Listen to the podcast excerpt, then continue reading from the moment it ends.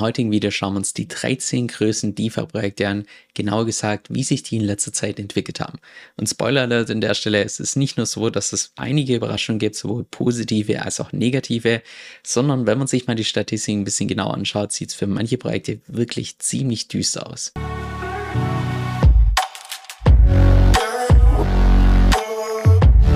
Hi, mein Name ist Kevin Söll und auf meinem Kanal lernst du über alles, was mit DeFi zu tun hat, Decentralized Finance, inklusive auch verschiedene Strategien, wie du da das Maximum rausholen kannst. Jetzt im heutigen Video schauen wir uns mal die größten DeFi-Projekte an, wie sich die im Zeitverlauf entwickelt haben. Vor genau sechs Monaten habe ich nahezu eins zu eins die gleiche Analyse gemacht, wo ich mir angeschaut habe, wie sich das TVL, das Total Value Locked, im Zeitverlauf entwickelt hat, insbesondere jetzt im Bärmarkt, weil das umso aussagekräftiger ist.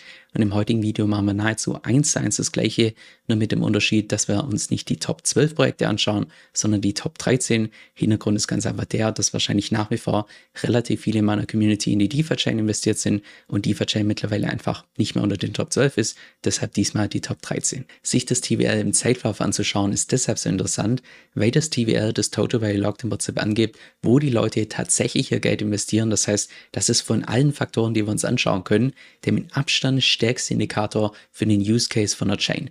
Natürlich ist es kein umfassendes Bild, dass wir uns doch die Netzwerkaktivität oder sonst was anschauen, aber wenn wir tatsächlich mal eine Blockchain runterbrechen auf einen einzigen Faktor, dann würde ich sagen, mit einem großen Abstand ist das TVL der wichtigste Indikator für den Nutzen und damit natürlich auch für die Nachhaltigkeit von einem Projekt. Und der Hauptgrund, warum uns das TVL insbesondere im Bärmarkt anschauen und weniger im Bullmarkt, ist die Tatsache, dass grundsätzlich in einem Bärmarkt das Kapital von fundamental schwachen Projekten wechselt in fundamental starke Projekte. Das heißt, wenn wir da entsprechende Trends sehen, dann ist es oftmals einfach oder sagt es grundsätzlich aus, wie stark oder wie schwach manche Projekte tatsächlich fundamental dastehen. Bevor wir uns gleich die einzelnen Projekte ein bisschen genauer anschauen, ganz kurz, wie dieses Chart hier aufgebaut ist, weil es eins zu eins das gleiche ist bei jedem einzelnen Projekt. Und zwar siehst du hier auf der linken Seite den relativen Anteil von einem jeweiligen Projekt, in dem Fall hier Ethereum, im DeFi-Space. Das heißt, hier ungefähr 60% würde bedeuten, dass von 100 Dollar, die im DeFi-Space investiert sind, sind ganze 60 Dollar hier zu diesem Zeitpunkt in Ethereum gewesen. Das Chart beginnt zudem beim absoluten Peak von Bitcoin im letzten Zyklus. Das war der 10. November 2021 bis entsprechend heute.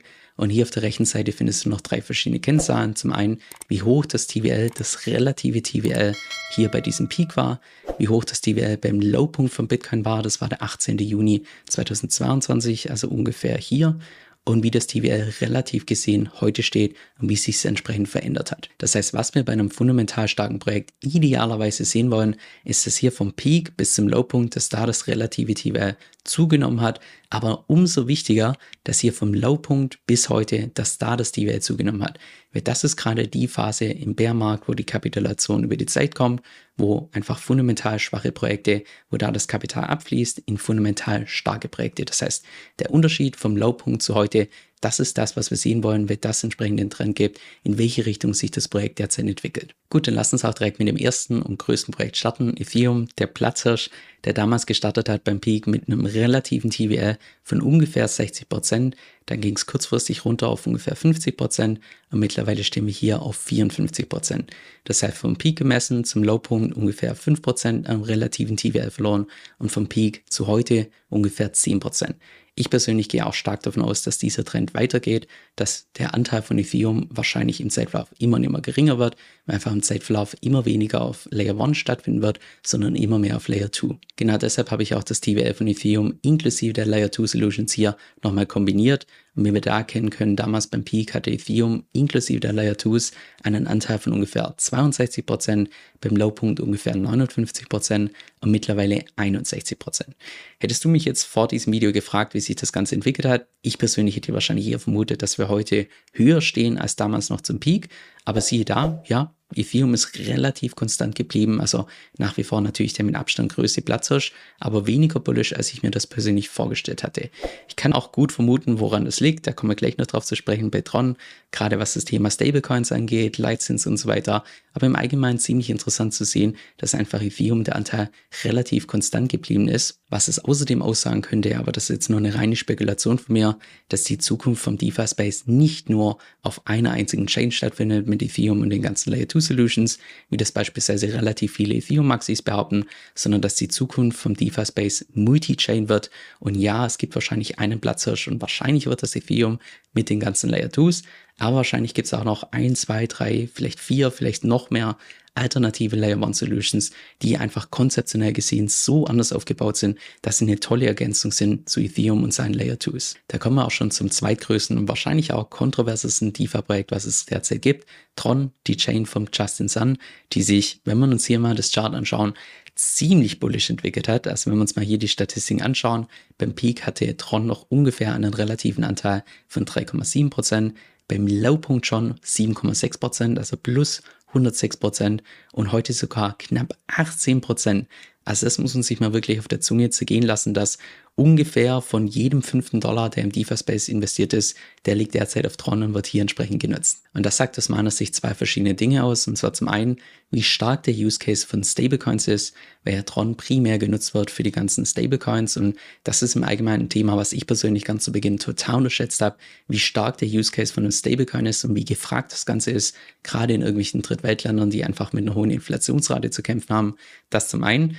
Und zum anderen, dass ich persönlich ganz stark davon ausgehe, dass Tron eine der ganz wenigen Chains ist, die massiv davon profitiert, dass wir derzeit den Leitzins, also dass wir derzeit so eine Zinspolitik haben, wie wir es derzeit haben, mit einem hohen Leitzins, was natürlich auch gleichzeitig bedeutet, dass relativ viele Leute in diese Stablecoins wollen, gerade die Stablecoins, die auch von diesem hohen Leitzins profitieren. Und deshalb könnte ich mir auch gut vorstellen, dass Tron zwar hier im Bärmarkt massiv davon profitiert, also wenn wir uns mal hier das Wachstum anschauen, das ist wirklich beeindruckend, aber dafür auch Tron in dem Bullenmarkt umso stärker nachgibt, weil erstens das meiste Kapital hier ist in Stablecoins, das heißt keine Price Appreciation, wenn die Kryptopreise wieder nach oben gehen und zum anderen natürlich, naja, wenn der Leitzins dann irgendwann wieder gesenkt wird, was höchstwahrscheinlich irgendwann im nächsten Jahr anfangen wird, naja, dann werden auch die ganzen Stablecoins einfach weniger rentabel, von daher auch weniger Nachfrage nach den ganzen Stablecoins. Von daher würde es mich persönlich nicht wundern, wenn Tron, das TVL, jetzt vielleicht noch weiter ansteigt, vielleicht sogar noch weiter ansteigt, aber im Zeitverlauf dann wieder stark fällt. Dann kommen wir zum drittgrößten Projekt, der Binance Smart Chain, wo du hier ganz zu Beginn erkennen kannst,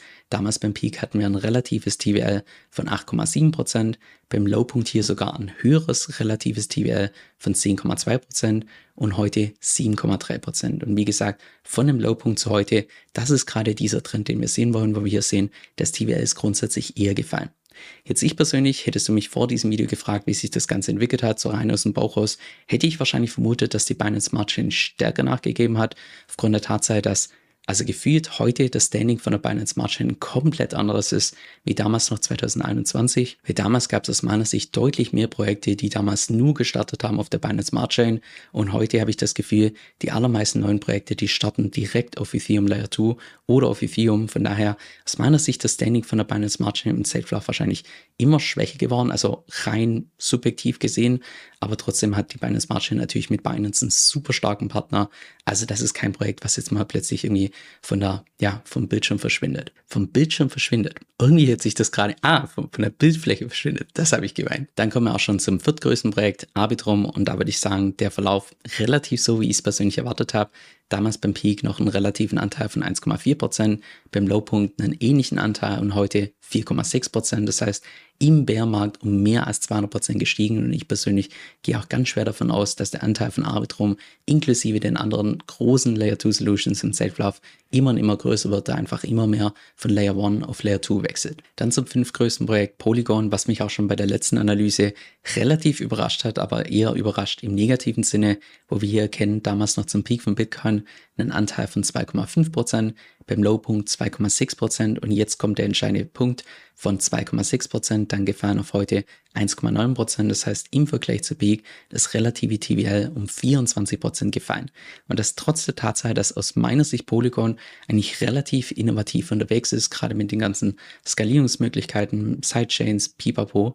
Aber trotzdem, wenn wir uns hier die, ja, einfach die Entwicklung anschauen, im Vergleich zu den anderen Layer 2 Solutions, wobei Polygon ja nicht direkt eine Layer 2 Solution ist, ja, eher aus meiner Sicht unerwartet ernüchternd. Und bevor wir an der Stelle weitermachen, kurz eines weg. Das Ziel vom heutigen Video ist nicht, dass ich hier irgendwie gezielt irgendwelche Projekte schlecht machen will und andere irgendwie gut machen will, sondern vielmehr, dass wir uns einfach nur rein rational gesehen die Daten anschauen und hoffentlich irgendwelche Trends erkennen, weil je früher wir diese Trends erkennen, desto bessere Investmententscheidungen können wir tatsächlich treffen. Dann zum sechstgrößten Projekt Optimism, eine Layer 2 Solution für Ethereum. Auch da der Verlauf aus meiner Sicht nicht wirklich überraschend. Wir sehen hier damals beim Peak nur einen Anteil gehabt von 0,2%. Damals waren Layer 2s wirklich, also da hat kaum jemand über irgendwelche Layer 2s geredet. Dann beim Lowpunkt schon einen Anteil von 0,5% und heute einen Anteil von 1,6%. Das heißt, das TVL plus 700% gewachsen. Also ziemlich beeindruckend und ich persönlich gehe auch ganz schwer davon aus, dass solche Layer 2 Solutions wie Optimism, genauso auch wie Arbitrum, auch beispielsweise Base im Safe-Lauf immer und immer mehr ansteigen werden. Also der relative Anteil. Dann zur siebtgrößten Chain Avalanche und da ist der Verlauf relativ ernüchternd, wenn wir uns den mal genau anschauen damals beim Peak noch einen Anteil gehabt von 5%, beim Lowpunkt nur noch 3,9% und heute 1,3%. Das heißt, vom Peak aus gemessen ist das relative TVL gefallen um 74 Prozent. Also das ist schon ein relativ ernüchterndes Ergebnis, wenn wir uns einfach anschauen, dass andere Projekte in der gleichen Zeit teilweise deutlich mehr dazu gewonnen haben. Auch da der Verlauf aus meiner Sicht nicht wirklich verwunderlich, wenn man sich einfach in den letzten paar Jahren mit dem DeFi-Space beschäftigt hat. Schon allein die Tatsache, dass Avalanche und ganz viele andere Layer One Solutions damals gestartet wurden mit der Vision, Ethereum machen, nur eben skalierbarer, also die sogenannten Ethereum-Killer. Das hat sich spätestens dann aufgelöst, als dann die ganzen Layer 2 Solutions auf Ethereum kamen, sodass Ethereum ebenfalls skalierbarer wurde, wodurch einfach ganz viele Chains, inklusive aus meiner Sicht auch Avalanche, so ein Stück weit ihre Daseinsberechtigung verloren haben, weil einfach Ethereum an sich schon skalierbar war. Und damals, 2020, 2021, war das noch alles andere als sicher, ob sich Ethereum tatsächlich durchsetzen wird. Und mittlerweile, wenn wir uns die Daten anschauen, ja, ist es einfach mehr als offensichtlich. Ich persönlich gehe auch davon aus, aber das ist jetzt noch meine subjektive Einschätzung, die ja falsch sein kann. Ich persönlich gehe davon aus, dass die allermeisten alternativen Layer 1 Solutions, die nach wie vor so ein Stück weit die Vision haben von Ethereum nur skalierbarer, dass die wahrscheinlich in Zeitlauf immer und immer mehr aussterben werden, sofern, und das ist jetzt die Bedingung, sofern sie nicht einfach konzeptionell so anders aufgebaut sind, dass sie eine gelungene Ergänzung zu Ethereum werden. Weil wer Stand heute noch irgendwie versucht, mit Ethereum und den ganzen Layer 2 Solutions mitzuhalten, ich glaube, der wird sich relativ schwer tun, da irgendwie ansatzweise auch nur mitzuhalten. Bevor wir gleich weitermachen, kurz eines weg. Solche Analysen hier sind relativ zeitaufwendig. Das heißt, wenn du meine Arbeit unterstützen möchtest, gerne ein Like da lassen, gerne einen Kommentar da lassen. Dann weiß ich auch, dass ich mir zukünftig die Zeit nehmen kann für solche Auswertungen. Dann geht's weiter mit der acht größten Chain Solana. Auch da ein relativ ernüchterndes Bild, ähnlich wie auch beispielsweise bei Avalanche, weil wir damals zum Peak von Bitcoin noch ungefähr einen relativen Anteil hatten von 5,4%, beim Lowpunkt dann nur noch 2,5% und heute 0,8%. Das heißt, das relative TVL im Vergleich zu anderen Projekten ist um satte 85% gesunken. Also das ist schon wirklich eine Hausnummer, wobei man auch hier dazu sagen muss, seit ungefähr Anfang 2023 nimmt so langsam wieder das TVL hier im Zeitverlauf zu, aber trotzdem hier der Abwärtstrend ist, ja, also den kann man nicht schön reden, der ist der ist halt das, was er ist. Gerade die Zukunft von Solana wird aus meiner Sicht eine ziemliche Wundertüte, weil einerseits ist Solana eine der wenigen Layer One Solutions, die einfach konzeptionell wirklich anders ist im Vergleich zu Ethereum. Das heißt, da könnte ich mir wirklich vorstellen, dass es einfach eine gelungene Ergänzung ist. Aber andererseits kommt halt jetzt auch noch in den nächsten paar Jahren einfach garantierte Sell-Pressure auf den Token zu, dadurch mit FTX und der ganzen Geschichte. Also ja, tue ich mir ganz schwer, irgendwie Solana Stand heute einzuschätzen. Dann zum neuntgrößten DeFi-Projekt Base, die Chain von Coinbase, die bei der letzten Analyse noch gar nicht existiert hat und irgendwann im August dieses Jahres live ging mit mittlerweile einem Anteil von ungefähr 0,84 Prozent. Und da könnte ich mir gut vorstellen, dass wenn Base weiterhin so eine Cash Cow bleibt für Coinbase, dass es auch ganz viele andere Unternehmen entsprechend inspirieren wird, was ähnliches aufzubauen, also ebenfalls eine Layer 2 auf Ethereum. Also das ist durchaus eine bullische Entwicklung, weil ich mir einfach gut vorstellen kann, dass das hier Früchte trägt für ganz viele andere Unternehmen, die dann ebenfalls versuchen, immer mehr Leute in den dezentralen Space zu bekommen. Dann zum zehn größten Projekt Kronos und da ist aus meiner Sicht hier, sind die Zahlen auf der rechten Seite ein bisschen misleading, weil hier sehen wir zwar zunächst, dass vom Peak zum Lowpunkt das TVR angestiegen ist um, ja, das Zehnfache ungefähr, also ein unglaubliches Wachstum, aber wie gesagt, der wichtigere Punkt oder beziehungsweise auf das, was wir hier primär schauen, vom Lowpunkt zu heute, da hat das TVL mehr als 50 Prozent abgenommen hier, wo ja grundsätzlich die Phase ist, wo einfach das Kapital von fundamental schwachen Projekten in fundamental starke Projekte überwechselt. Dennoch kann ich mir nicht vorstellen, dass Kronos einfach durch den Partner Crypto.com irgendwie von der Bildfläche verschwindet. Das heißt jetzt allerdings nicht, dass irgendwie der Token deshalb besonders gut performen wird, sondern ja, also ich kann mir gut vorstellen, dass das Projekt einfach noch längerfristig dabei bleiben wird. Dann zum elfgrößten DeFi-Projekt Kava. Das ist eine Chain, die, ja, wo das TVL relativ gesehen relativ konstant blieb, beziehungsweise im Zeitverlauf sogar leicht zugenommen hat. Beim Team noch ungefähr einen Anteil von 0,3%, also hier gerundet Lowpunkt ungefähr 0,6% und heute ebenfalls 0,6%. Kava ist eine Chain, mit der ich mich persönlich noch nie wirklich beschäftigt habe. Da kann ich ansonsten außer dem TVL jetzt keine Aussage treffen. Dann auf Platz 12 ein Projekt, was jetzt wahrscheinlich relativ viele Leute verwundern wird, aber tatsächlich Bitcoin bzw. die ganzen Layer 2 Solutions, die mittlerweile auf Bitcoin aufbauen, wie beispielsweise Lightning Network und so weiter. Wo wir damals sehen, beim Peak ungefähr einen Anteil von 0,1%, beim Lowpunkt dann schon ungefähr das Doppelte, 0,2% und heute einen Anteil von 0,5%. Das heißt, das ist wiederum genau das, was wir sehen wollen bei einem fundamental starken Projekt, dass hier das TVL im Zeitverlauf, das relative TVL zunimmt. Und ich persönlich gehe auch ganz stark davon aus, dass dieser Trend hier bei Bitcoin weitergeht, dass im Zeitverlauf auch immer mehr Use Cases einfach mit den ganzen Layer 2 Solutions von Bitcoin ermöglicht werden. Das heißt, jeder, der hier irgendwie sagt, hey, Lightning-Netzwerk, das ist noch so klein, unbedeutend und so weiter, ja, das unterschätzt man. Mittlerweile schon auf Platz 12 und dann mal schauen, wo Bitcoin im nächsten Bärmarkt steht, kann ich mir gut vorstellen, dass da Bitcoin mit den ganzen Layer 2 Solutions schon in den Top 10 steht. Und noch auf Platz 13 die DeFi-Chain, wo mich die Zahlen, ich würde mal sagen, wie auch beim letzten Mal, eher überrascht haben, dass es sich besser entwickelt hat, als ich es vermutet habe, aber trotzdem eher in die negative Richtung. Und da haben wir auch einen ähnlichen Fall wie auch beispielsweise bei Kronos, dass hier auf der rechten Seite die Zahlen ein bisschen misleading sind, da kommen wir gleich noch darauf zu sprechen. Und zwar hatte damals die DeFi-Chain zum Peak von Bitcoin ungefähr einen Anteil von 0,5%, beim Lowpunkt 0,9%, das heißt, das schon mal positives Wachstum. Das war auch damals die Phase, wo DFI im Vergleich zu vielen anderen Projekten massiv gepumpt ist und seither gefallen von 0,9 auf 0,4 Prozent. Das heißt, das TVL ist vom Lowpunkt zu heute um mehr als 50 Prozent gefallen. Und wie gesagt, diese Zeit hier ist ja primär das, auf was wir achten, weil das einfach grundsätzlich aussagt, dass wenn das TVL in dieser Zeit hier fällt, dass das Projekt grundsätzlich fundamental einfach schwächer dasteht im Vergleich zur Competition. Auch bei der DeFi-Chain wird es aus meiner Sicht, gerade was die Zukunft angeht, ziemlich spannend, so ähnlich wie bei Solana, ich persönlich gehe davon aus, dass das D-Token-System von der DeFi-Chain, also so wie es heute besteht, nicht irgendwie gerettet wird, weil einfach bei einem Schuldenberg von über 100 Millionen, TVL ist gerade mal 160 Millionen groß. Also wäre es auch für die ganzen Schulden aufkommen. Deshalb glaube ich, das D-Token-System wird irgendwann einfach zur Seite geschoben. Und derzeit, ich würde mal sagen, der Großteil von den ganzen Investoren, die hoffen ja momentan auf die Meta-Chain. Jetzt, ob tatsächlich die Meta-Chain da das Ruder wirklich ja, rumreißen kann, das werden wir dann in der Zukunft sehen, aber es wird auf jeden Fall ein interessantes Projekt, das einfach weiterhin zu beobachten. Das heißt, zusammengefasst, wir haben gesehen, Ethereum ist nach wie vor der Platzhirsch im DeFi-Space. Das sollte wahrscheinlich niemand verwundern. Ich persönlich gehe auch stark davon aus, dass der Trend weitergeht, so wie wir es derzeit sehen, dass einfach von Layer 1 der Anteil immer geringer wird und die ganzen Layer 2 Solutions da der Anteil im Safe-Verlauf immer größer wird. Zusätzlich haben wir gesehen, dass Tron ziemliche Sprünge gemacht hat, was das TWL geht, das relative TWL, weil einfach Stablecoins derzeit unglaublich stark gefragt sind. Da wird es spannend zu sehen, wie sich das Ganze entwickelt, gerade wenn der Leitzins dann irgendwann mal wieder gesenkt wird, ob da nicht der Anteil von Tron im Vergleich zu den anderen Projekten, so wie ich es persönlich vermute, auch wieder nach unten geht. Und noch zu guter Letzt Bitcoin, was mich persönlich total überrascht, ist mittlerweile Bitcoin mit den ganzen Layer 2 Solutions schon unter den Top 13 ist. Also richtig cool zu sehen.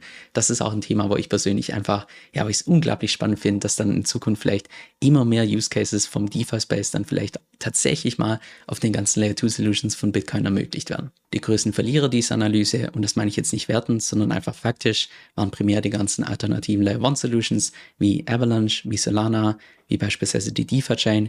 In der letzten Analyse war sogar noch Phantom dabei. Phantom steht mittlerweile auf Platz 32. Also ja, da gehe ich persönlich davon aus, dass wenn die nicht tatsächlich konzeptionell einfach eine tolle Ergänzung werden zu Ethereum, dass die es ziemlich schwer haben werden, da tatsächlich langfristig nach oben mitzuspielen. Und wie gesagt, die ganzen alternativen Layer 1 Solutions, das war einfach ein Hype-Thema vom letzten Zyklus, wo noch nicht klar war, ob sich tatsächlich Ethereum durchsetzen wird, ob Ethereum jemals skalierbar genug wird. Und mittlerweile haben wir ja gesehen, Ethereum mit den ganzen Layer 2 Solutions hat sich durchgesetzt. Das heißt, dass sich dieses Hype-Thema im nächsten Zyklus wiederholt, aus meiner Sicht die Wahrscheinlichkeit also super, super gering. Ist dir eigentlich schon mal aufgefallen, dass ich auf YouTube sehr selten bis nahezu nie irgendwelche News teile? Das hat natürlich einen Grund. Und zwar zum einen, dass ich persönlich davon ausgehe, dass der mit Abstand größte Teil der News absoluter Nonsens ist und für die Praxis einfach irrelevant ist. Und auch der zweite Punkt, dass einfach YouTube so ein Stück weit ein zu langsames Medium ist, weil einfach das Thema Video erstellen dauert viel zu lange. Wenn es mal wirklich was Wichtiges gibt, dann wirst du in aller Regel über andere Kanäle deutlich schneller informiert. Und genau deshalb habe ich auch beispielsweise mein E-Mail-Newsletter gestartet, wo du ein bis zweimal pro Woche die wichtigsten praxisrelevanten News bekommst, also die Sachen, die auch wirklich für dich in deinem Portfolio eine Rolle spielen. Mein Newsletter ist komplett gratis, auch das bisherige Feedback ist einfach nur super positiv. Falls du da mal selber reinschnuppern möchtest, geh einfach auf meine Homepage kevinsoe.com, das ist K-E-V-I-N soell.com und dann bist du danach immer auf dem aktuellen Stand.